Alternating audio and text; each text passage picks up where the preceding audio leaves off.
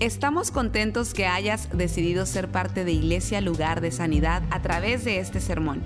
Tal vez estás en tu automóvil, haciendo ejercicio, en el quehacer de tu casa o simplemente disfrutando tu día. Es nuestra oración y nuestro deseo que tú recibas lo que Dios tiene para ti. Si te es posible, te recomendamos que tomes notas de lo que Dios te hable el día de hoy. Padre, una vez más damos gracias por esta tarde. Pedimos que tú nos hables, que la unción de tu Espíritu esté sobre nosotros, tanto para hablar como para oír. Aquí hay personas, Señor, que necesitan un toque en esta tarde, un comenzar fresco, una nueva visión. Así que a través de tu palabra, háblanos, Señor. Por favor, lo necesitamos más que nunca. En el nombre de Jesús te damos gracias. Amén, amén, amén. Eh, quiero leer una nota que alguien dejó acá en la, en la iglesia. Eh, la dejaron en la puerta de enfrente, ¿no? Eh, dice así, he estado pasando por esta iglesia muchas veces y estoy pasando por muchas cosas en mi vida y he estado queriendo orar. Yo no sé por qué esta noche mm, paré aquí y vi que la puerta estaba abierta y solamente entré y oré. Yo soy fulano de tal, es un nombre de, una persona, eh, y quiero que estén orando por mí. Así que eh, yo quiero decirles, hermano, que hay muchas personas que están pasando por muchas cosas. Y es posible que dentro de la iglesia ahora mismo hay personas que están pasando por muchas cosas. Y yo quiero que usted oiga el mensaje de la palabra. Y el mensaje de la palabra puede transformar su vida. Lo que vamos a predicar, lo que vamos a hablar, es para eso. El mensaje es para ti. La adoración fue para Dios, pero el mensaje es para ti, para que tú puedas eh, tomarlo vivirlo, practicarlo y la bendición de Dios realmente va a estar sobre tu vida. La palabra de Dios dice, si ustedes saben estas cosas, serán felices si la practican.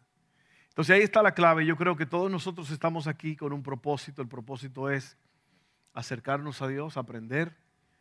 Pero el mensaje de hoy tiene que ver con, con esa parte. Y yo le he puesto, yo le he llamado el factor determinante. El factor determinante es una circunstancia que contribuye a que algo se realice.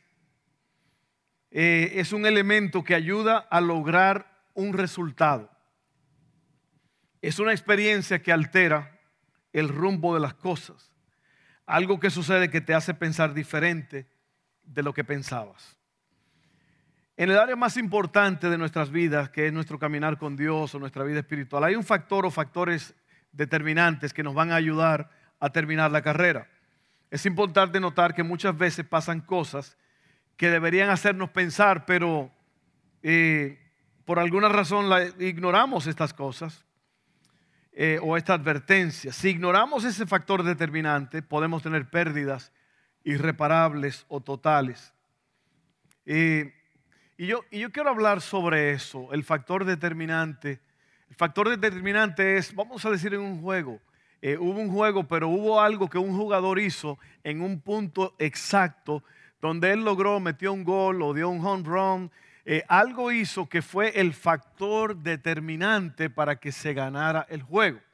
Entonces, el factor determinante es algo que hace que, que, la, que, tenga un resultado lo que tú has estado queriendo hacer. Entonces, el factor determinante es eso, es una experiencia que altera o cambia el rumbo de las cosas. Y yo sé que en esta tarde, en tu vida hay cosas que, que tienen que cambiar o que tienen que ser transformadas y hay un factor determinante que va a hacer totalmente la diferencia. Miren, ¿cuál es ese factor? ¿De qué estoy hablando? Estoy hablando de estar convencido. Ese es el factor determinante en todo lo que hacemos. Estar convencidos. Y yo voy a, y esto es muy importante porque yo creo que siendo que es comienzo de año, hay ciertas cosas, como te dije hace un momento, que tienen que lograrse.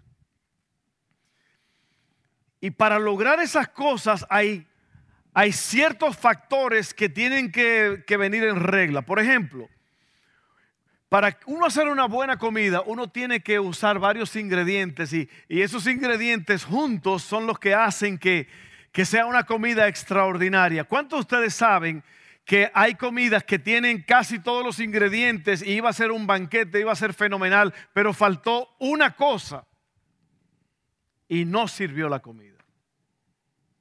O sea, no fue lo mismo. Hay personas de ciertos países que yo sé que hay comidas especiales y yo le, digo, oye, ¿cuándo vamos a hacer tal y tal cosa? Y, dijo, y dicen, es que no tenemos todavía ese ingrediente que falta. Puede ser una cosita que si no se, si no se pone, no resulta el asunto. Para mí el invento más grande que hizo Dios en la comida es el orégano y el cilantro. Amén. Cilantro y orégano hace que la vida sea mucho más fácil de vivir, ¿no? Amén. Pero entonces está ese factor determinante. a ver, prueba, la prueba.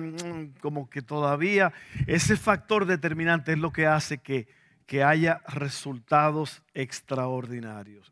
Déjame decirte entonces que eh, ese factor determinante para lograr todo lo que tú vayas a lograr en la vida es estar convencido. Miren esto. ¿Qué quiere decir la palabra convencer? conseguir mediante razones que una persona actúe o piense de un modo que inicialmente no era el deseado. Persuadir, reducir a alguien con argumentos o pruebas a reconocer la verdad de una cosa o adoptar una resolución. ¿En qué se basa? ¿En qué se basa la importancia de estar convencido? Cuando uno está convencido, va a actuar en base a ese convencimiento. Cuando tú estás convencido de lo verdadero y de lo bueno, lo falso o lo malo va a tener poca influencia en ti. Y hay un ejemplo que a mí siempre me ha gustado mucho, y es el, ejemplo de, de cómo reconocer si un billete es falso. Y una de las cosas que se ha hecho es que las personas que determinan estas cosas en un tiempo, no sé ahora qué, es lo que se hace, pero en un tiempo para, para enseñarles a, a las personas que trabajaban en los bancos, que trabajaban con dinero, cómo reconocer un billete falso, no es estudiando billetes falsos, es estudiando el billete verdadero, sintiéndolo, manejándolo, viéndolo. Y cuando tú tienes una, un conocimiento pleno de cómo se siente, cómo se ve y cuáles son las, las características de un billete verdadero, entonces tú vas a poder detectar el billete falso. Y asimismo es el poder de estar convencido. El convencimiento, oiga lo que es, el convencimiento es cuando tú estás convencido, tú tienes una base, tienes un filtro para poder rechazar lo malo o cualquier cosa que no va en el asunto. Por ejemplo, hay ciertas metas que tú te has propuesto, hay ciertas cosas que tú has eh, querido hacer. Tú tienes que estar convencido de que eso es lo que tú vas a hacer y que nada más puede interponerse. Un hombre que quiere un matrimonio bueno y estable o una mujer tiene que estar convencido, por ejemplo, yo como hombre, un hombre tiene que estar convencido de que él va a ser marido de una sola mujer. Si no está convencido de eso, entonces cuando se aparezca una oportunidad, él va a querer a lo mejor escoger. Y usted sabe que en este asunto, cuando ya uno tiene algo, no se puede escoger otra cosa. Si usted no está convencido de su caminar, de su fe con Dios, usted va a estar vacilando. Usted tiene que conocer, estar convencido de lo que usted quiere. Si usted quiere tener un negocio, si usted quiere, usted tiene que estar convencido de que, de que eso es lo que usted quiere y de que hay un precio que pagar. Entonces, hoy día yo quiero hablar rápidamente sobre tres cosas de las cuales tenemos que estar convencidos. Tres cosas. Tenemos que estar convencidos de Dios. ¿Quién es Dios? Tenemos que estar convencidos de quiénes somos. Yo tengo que estar convencido de quién es Dios. Yo tengo que estar convencido de quién soy. Y número tres, yo tengo que estar convencido de que Dios tiene un propósito para mí. Tengo que estar convencido de quién es Dios, tengo que estar convencido de quién soy y tengo que estar convencido de que Él tiene un plan para mí. Mire, si usted está convencido de estas tres cosas, usted no, está, usted no va a estar batallando, usted no va a estar titubeando, usted no va a estar decidiendo. Usted sabe bien que cuando uno está convencido de algo, uno sabe qué es lo que tiene que hacer. Otra vez, estar convencido es un tipo de base, es un tipo de filtro. Amén. Yo creo que ahí está la clave. Yo creo que ahí está el problema. El problema con mucha gente que no están convencidos de lo que creen. Y como no están convencidos, no tienen una base, no tienen un fundamento, no tienen un filtro. Y, cuando, y cualquier cosa que viene, ellos las aceptan. Amén. Así es la cosa. Vamos a ver este primer punto. Yo tengo que estar convencido de Dios. Esto quiere decir que yo sé que Él existe, que sé sobre su naturaleza, su carácter, su poder y su gracia. Esto se hace a través de las escrituras y de la guía del Espíritu Santo. Son dos factores muy importantes. Jesucristo dijo en Juan 16, cuando el Espíritu Santo venga, Él los va a convencer a ustedes. ¿Ok? Entonces, e, e, eso es importante. Oiga bien, eh, Déjeme volver a este punto otra vez. Estar convencido de Dios a través de lo que dice la Escritura y de la guianza del Espíritu Santo. En Hebreos 11, 1 al 3, dice así, oiga bien, ponga mucha atención a esto, porque si usted no está convencido de que este libro es santo y que fue escrito por más de 40 autores en un periodo de 1200 años, fue escrito por reyes, sacerdotes, maestros, doctores, fue escrito, dice la Biblia en, Pedro, primera de Pedro, no recuerdo, segunda de Pedro, no estaba en, en mis notas, pero dice que ninguna escritura es de interpretación privada, sino que los santos hombres de Dios fueron inspirados por el Espíritu Santo. Amén. Entonces, esta es una guía, esta es, esta es la base, el fundamento, para que usted sepa quién es Dios. Todo lo que Dios hace lo restaura primero con su palabra. Esto nos evita de, de cualquier engaño, de cualquier tontera. Dice la Biblia que al final de los tiempos van a aparecer muchos diciendo yo soy el Cristo. Pero dice no le crean. ¿Por qué? Porque el cristiano verdadero sabe quién es el Cristo y no va a ser engañado. Amén. Entonces, aquí viene el asunto. Yo tengo que estar convencido de Dios. Hebreos 11, 1 al 3 dice, ahora bien, tener fe es estar seguro de lo que se espera, es estar convencido de lo que no se ve. Oiga bien, gracias a ella, a la fe, nuestros antepasados fueron reconocidos y aprobados por la fe. Entendemos que Dios creó el universo por medio de su palabra. De modo que lo que ahora vemos fue hecho de lo que no se veía. No hay tal cosa como un Big Bang, una gran explosión que un día pasó en el universo. Alguien dijo que en, un yonque, en un cementerio de carros viejos, hubo una explosión y se armó un avión, un 747 perfecto con todas las cosas. Eso es mentira. Y es lo que, eh, eh, eh, bien ustedes jóvenes que están en la escuela, en la universidad, nuestras escuelas y nuestras universidades tienen eh, una agenda que es anti-Dios. Es decir, que nosotros vinimos de una meba que salió del océano y después se convirtió y que fue haciendo esto y se convirtió en un chango, un mono, y de ahí somos nosotros. Eso es una falsedad, eso es una mentira. La Biblia no enseña eso. La Biblia dice que Dios creó la tierra, el universo, creó al hombre. Y cada vez que Dios hizo algo, dijo, vio Dios que era bueno.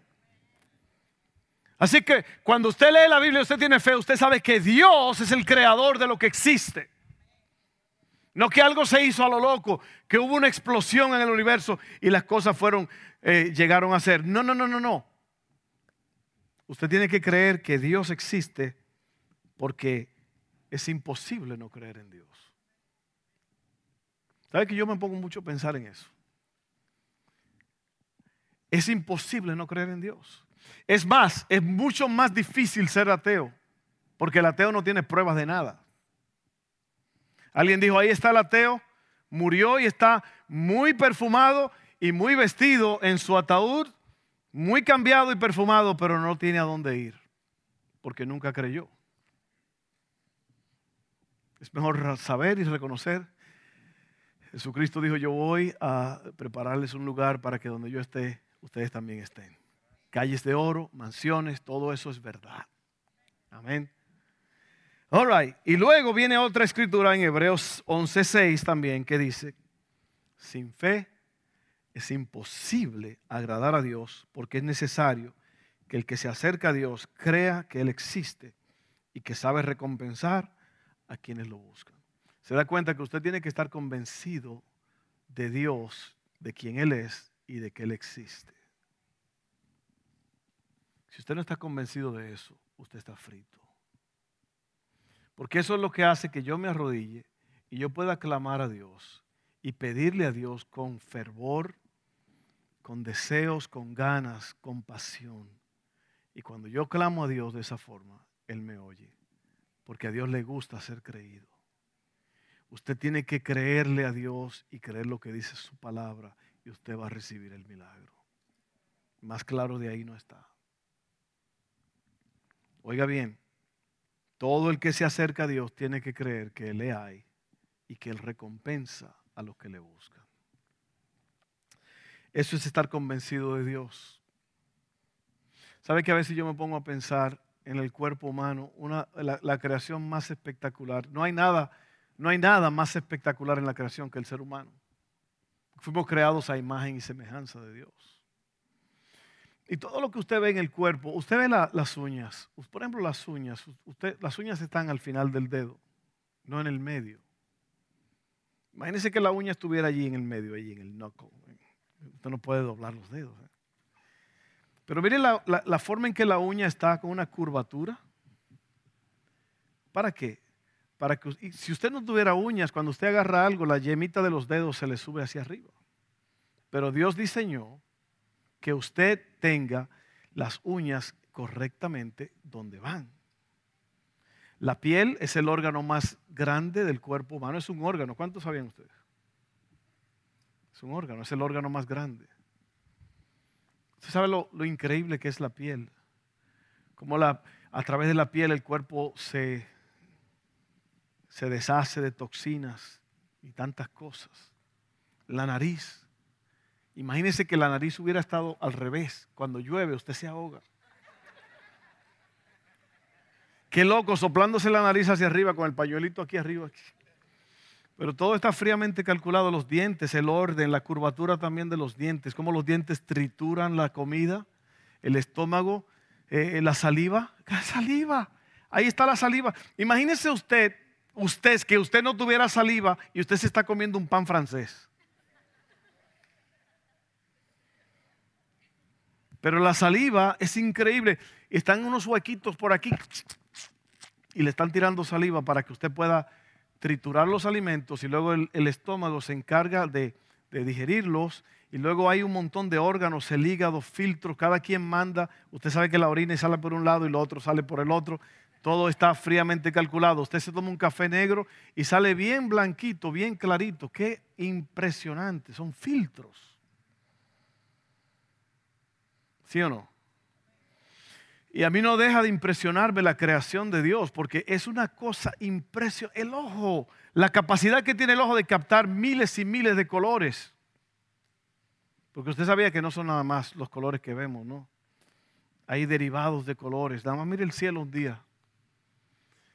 Así que yo estoy convencido de quién es Dios, porque yo me veo a mí mismo y yo sé que yo fui creado con diseño inteligente, que nos lleva al próximo punto, que es estar convencido de quién soy.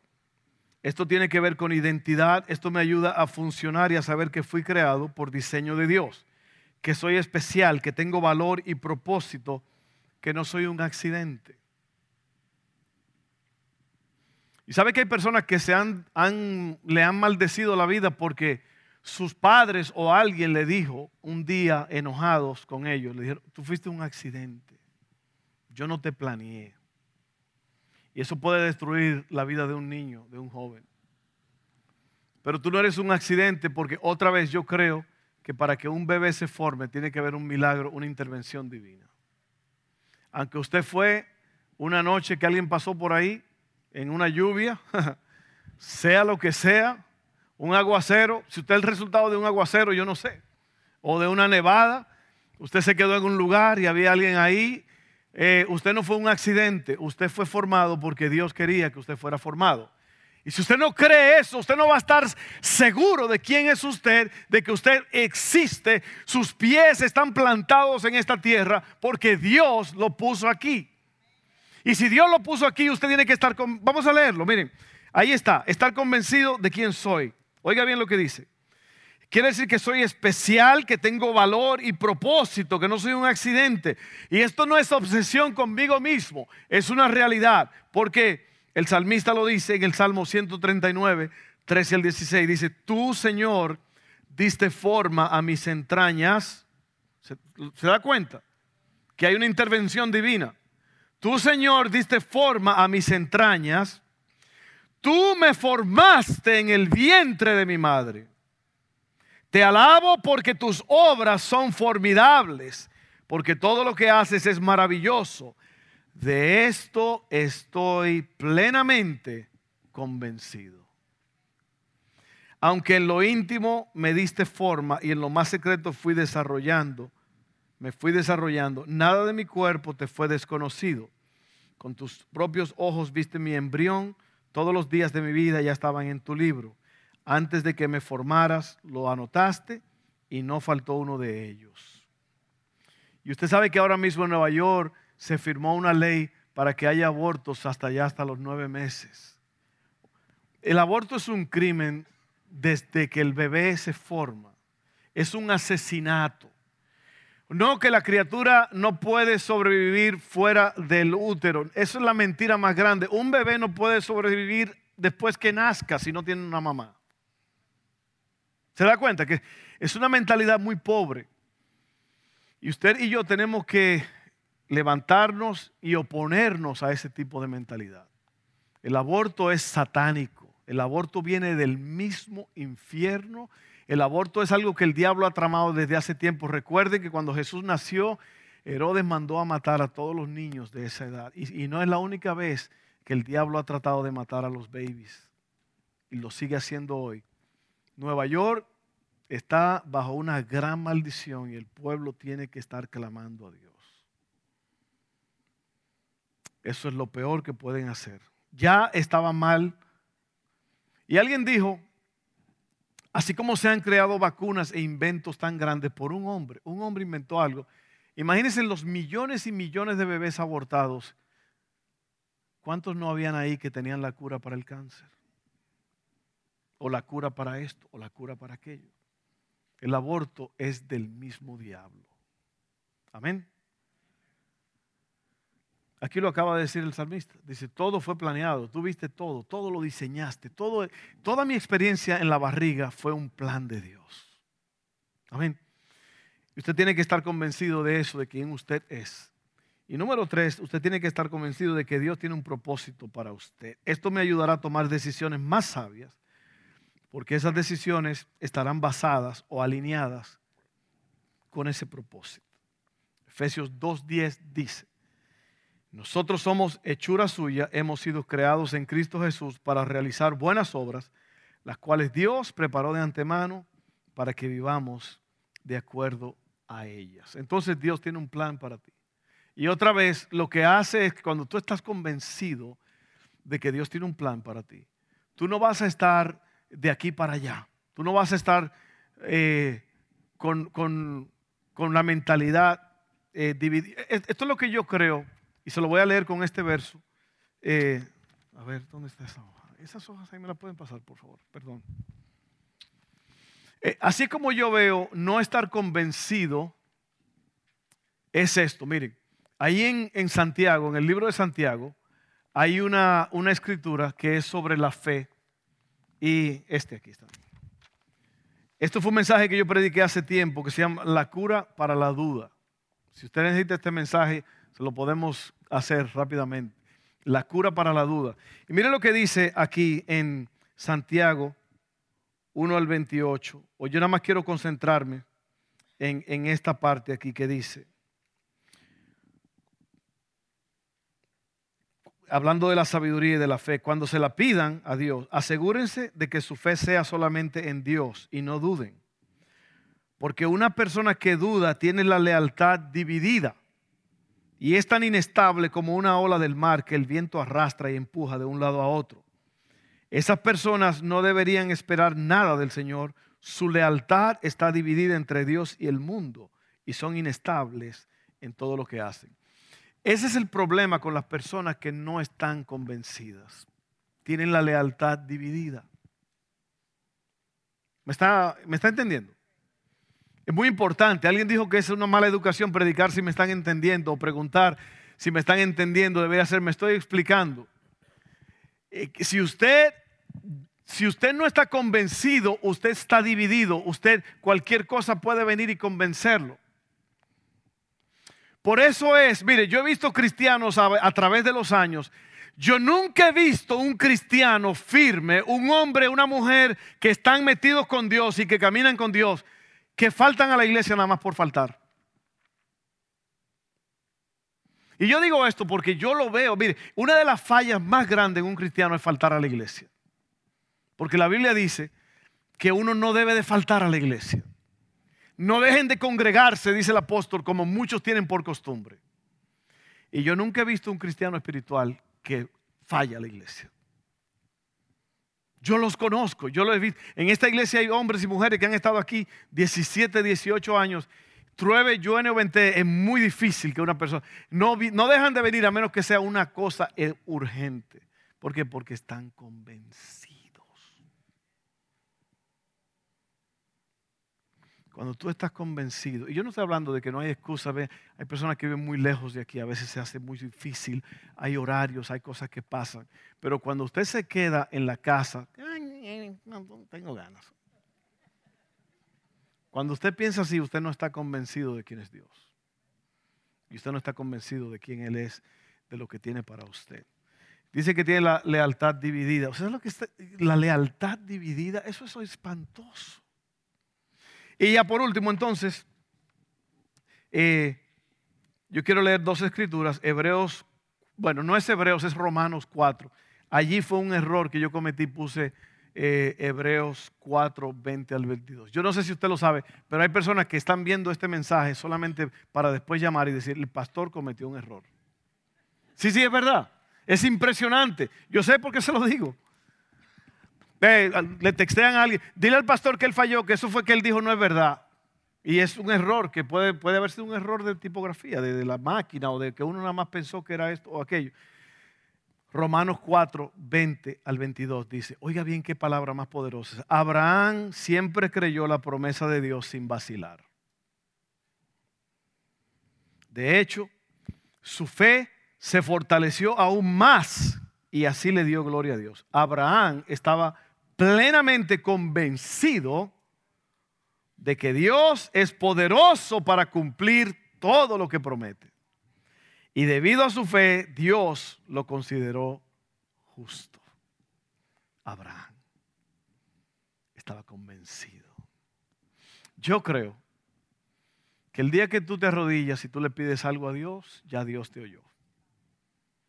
Y usted sabe que Dios responde de tres formas. Sí, no o espera. Cuando Él dice sí es porque Él quiere bendecirte en ese momento, Él tiene el poder para hacerlo. Cuando Él dice no es porque tú no lo necesitabas, no era para ti. Y cuando él dice espera es porque probablemente no es el tiempo. Porque la Biblia dice que todo tiene su tiempo en lo que se hace debajo del cielo. Así que no se desespere si Dios todavía, si usted no ha visto la promesa cumplida, no es que no se va a cumplir, es que Dios tiene un tiempo. Y también hay ciertas cosas que tú y yo tenemos que aprender y cambiar en nuestras vidas. ¿Cuántos de ustedes lo saben? Es como un niño, ¿verdad? Usted no le puede dar a un niño una motocicleta cuando usted sabe que todavía no está listo para eso. Y hay ciertas cosas, ciertos crecimientos, ciertos procesos que usted tiene que pasar para que Dios confíe, le confíe algo a usted. Amén. Y por último, Romanos 8:38 dice así. Oiga qué tremenda palabra esto. Y yo creo que aquí está la clave. Mire. Y estoy convencido, dice el apóstol Pablo, de que nada podrá jamás separarnos del amor de Dios. Ni la muerte, ni la vida. Ni ángeles, ni demonios. Ni nuestros temores de hoy, ni nuestras preocupaciones de mañana. Ni siquiera los poderes del infierno pueden separarnos del amor de Dios. Y él dice, estoy convencido. Vamos a estar en pie y vamos a orar.